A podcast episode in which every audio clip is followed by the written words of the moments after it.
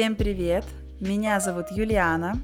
Рада приветствовать вас в третьем выпуске подкаста «Лишний вес – это тяжело». Сегодня мы разберем очень интересную и в то же время важную тему – КБЖУ. В конце подкаста дам практическое задание, которое поможет вам в борьбе с лишним весом, поэтому не переключайтесь. Недавно я опросила часть своих знакомых и, как оказалось, половина из них не знали, как расшифровывается аббревиатура КБЖУ. А вы, кстати, знаете?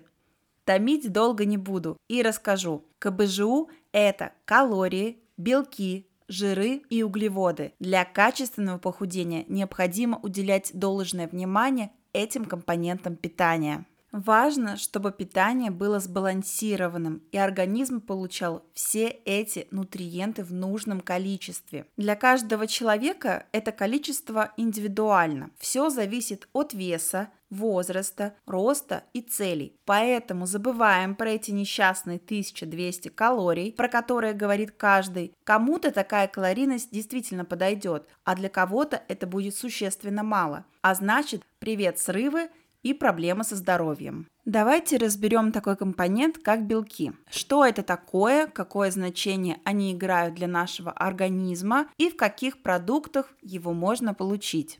Белки то есть протеины, незаменимая часть пищи. Они идут на построение новых клеток и замену износившихся, активно участвуют в обмене веществ и построении мышц. Поэтому если в твоем рационе недостаточно белка, то рано или поздно начнет портиться кожа, страдать нервная система, а мышцы просто не будут успевать восстанавливаться между тренировками или другой физической активностью. Ну а теперь поговорим об источниках белка. И начнем с белков животного происхождения. Например, такими являются мясо. Из нежирных это птица, телятина, свинина, нежирная говядина. Из рыбы форель, лосось, тунец, сельдь, треска, скумбрия, хек. Морепродукты, творог, причем не только в виде творога, но и в виде запеканок, сырников, домашней творожной выпечки. Сыр и яйца. В растительных продуктах тоже содержатся протеины, особенно богаты ими крупы, бобовые, горох, нут, фасоль, чечевица и орехи. Также отличным источником белка являются протеиновые коктейли и батончики. Однако я не рекомендую получать белок исключительно из этих продуктов. Их использовать можно как дополнительный источник, если не добрать свою суточную норму. Ну а теперь поговорим о втором компоненте о жирах. Жиры – это отличный источник энергии, строительный материал для наших клеток, также является необходимым для обеспечения организма гормонами. Жиры улучшают вкус пищи и вызывают чувство сытости. Жиры бывают также полезными и вредными. И сейчас мы с вами это разберем. Полезные жиры делятся на две группы насыщенные и ненасыщенные. Насыщенные – это ключевой источник энергии для организма при сильных физических нагрузках. Основными источниками насыщенных жиров являются яйца, красное мясо, молочная продукция. При активной работе и занятиях спортом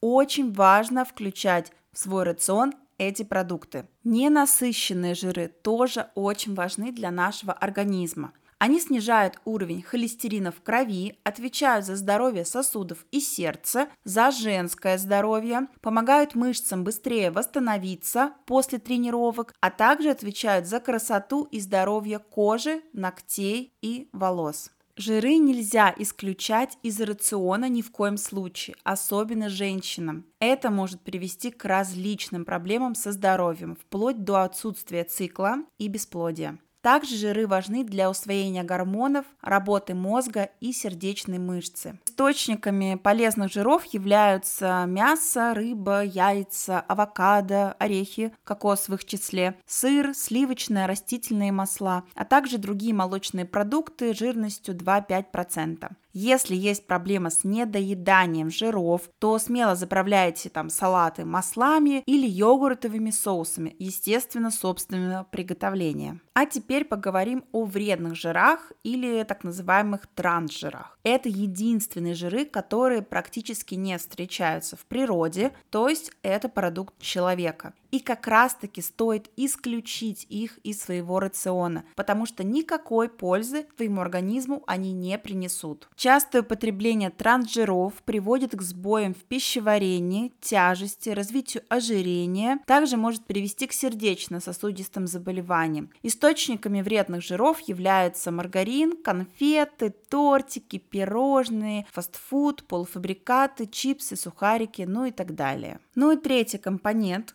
которого почему-то очень многие боятся, преимущественно девушки, это углеводы. Углеводы являются основным источником энергии для нашего с вами организма. Поэтому не бойтесь их, пожалуйста. Они не менее важны, чем белки и жиры. Исключать углеводы из рациона мы ни в коем случае не будем. Это приведет к вялости, к слабости, может появиться головокружение, потому что организму просто неоткуда брать энергию. При недостатке углеводов организм не успевает восстанавливаться, сонливость и раздражительность становятся вечными спутниками. Углеводы бывают двух видов сложные и простые. Сложные, они же медленные, перевариваются долго, но при этом улучшают пищеварение и дают организму энергию, чувство сытости на длительный срок. Именно сложные углеводы должны быть у вас в приоритете. Старайтесь включать их во все основные приемы пищи. Источники сложных углеводов – это крупы, макароны из твердых сортов пшеницы, зерновые, бобовые культуры, семечки, орешки, хлеб. Кстати, насчет хлеба отдавайте предпочтение ржаному, овсяному или цельнозерновому хлебу без сахара. Ну и овощи. Очень важно также следить за тем, чтобы в организм поступало достаточное количество клетчатки. Клетчатка – это один из сложных углеводов. Она помогает пищеварению, избавляет от тяжести. Нерастворимая клетчатка также выводит шлаки, предотвращая загрязнение организма вредными веществами. Источники клетчатки – это крупы, овощи, пшеничные отруби, хлеб и фрукты. Ну и простые быстрые углеводы, они перевариваются организмом быстро, также быстро и отдают свою энергию, которой хватает ненадолго. Их основа – это глюкоза и фруктоза, то есть сахар. Они содержатся во всех сладостях, белом хлебе, булках, пирожках. И если основа твоего рациона – простые углеводы, ты все время будешь испытывать чувство голода. И есть, есть, есть. А значит, о похудении речи быть и не может. Вот, наконец, и пришло время узнать твою личную суточную норму калорий, белков, жиров и углеводов. Это поможет научиться составлять точные и сбалансированные рационы. Возьми ручку, блокнот, калькулятор и готовься записывать. Я дам тебе минутку на подготовку. Но пока я еще кое-что скажу о калориях, что подсчет калорий помогает первое время, если тема питания для вас новая и неизвестная, или есть четкие сроки и цели. Не советую считать калории и БЖУ длительное время, чтобы не утонуть в подсчетах и не испортить отношения с едой. Поэтому отслеживайте цифры и качество своего рациона не более 2-3 месяцев. В дальнейшем я думаю, вы справитесь сами интуитивно. Советую первую неделю не менять ничего в своем питании, проделать такой тестовый период, но вносить все данные в приложение. Очень большое количество приложений есть в онлайн-магазинах мобильных телефонов. Я не буду их называть, но вы с легкостью их найдете. Таким образом, вы сможете увидеть, что вы потребляете в течение недели, какие калорийности у вас, белки, жиры, углеводы, что стоило бы убрать, а какой компонент у вас провисает. Ну что, подготовились? Тогда начинаем. Для начала рассчитаем базовый обмен веществ, коротко с вами назовем БОВ. Это то, что необходимо организму для поддержания жизнедеятельности. Опускать колораж ниже этой нормы очень опасно для здоровья. Итак, БОВ равно 9,99 умножить на вес плюс 6,25 умножить на рост в сантиметрах. Минус 5 умножить на возраст. Минус 162. Например, ваш вес 70 килограмм, ваш рост 160 и возраст 25. Получается 9,99 умножаем на 70 плюс 6,25 умножаем на 160 минус 5 умножаем на 25 и минус 162. Рекомендую поставить подкаст на паузу, посчитать и возвращаться к прослушиванию. После того, когда вы посчитали БОВ, вам нужно определиться со своим режимом активности. Будет ли малая активность, например, 1-2 тренировки в неделю, или же это будет 3-5 тренировок в неделю.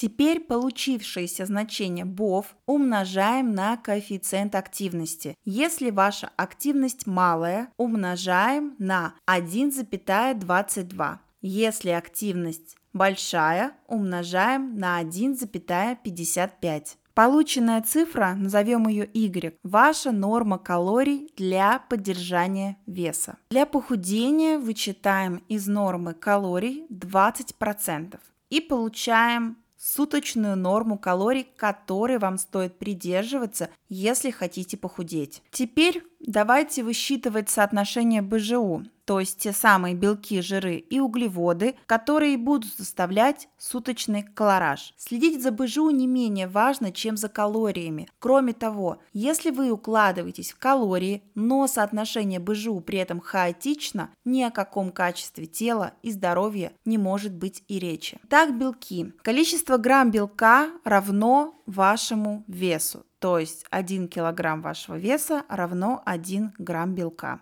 Соответственно, если вы весите 70 килограмм, 70 грамм белка вы должны потреблять в день. Чтобы высчитать калорийность, которую составляет белок, нужно умножить количество грамм белка на 4. Например, если 70 грамм белка мы умножаем на 4, получается 280 калорий. Соответственно, это ваша норма белка по калориям в день. Теперь давайте считать жиры. Тут такая же ситуация, как и с белками. 1 грамм жира равно 1 килограмм вашей массы тела. Поэтому, если вы весите 70 килограмм, 70 грамм жира вам нужно потреблять в день. В одном грамме жира 9 калорий. Соответственно, мы умножаем полученное количество грамм жира на 9 и получаем количество калорий жиров. Очень важно понимать, что нельзя опускать это значение ниже 1 грамма на 1 килограмм массы тела. Организму необходимы жиры. Не бойтесь, при знании нормы они никуда откладываться не будут. Эта цифра неизменна. При любой цели количество жиров должно быть 1 грамм на 1 килограмм массы тела. Вот углеводы как раз то, за счет чего идет похудение. Чтобы вычислить суточную норму углеводов, нам нужно взять ту норму для похудения, которую мы с вами высчитывали, и из нее вычесть полученные калории по белкам и жирам. Как выглядит формула?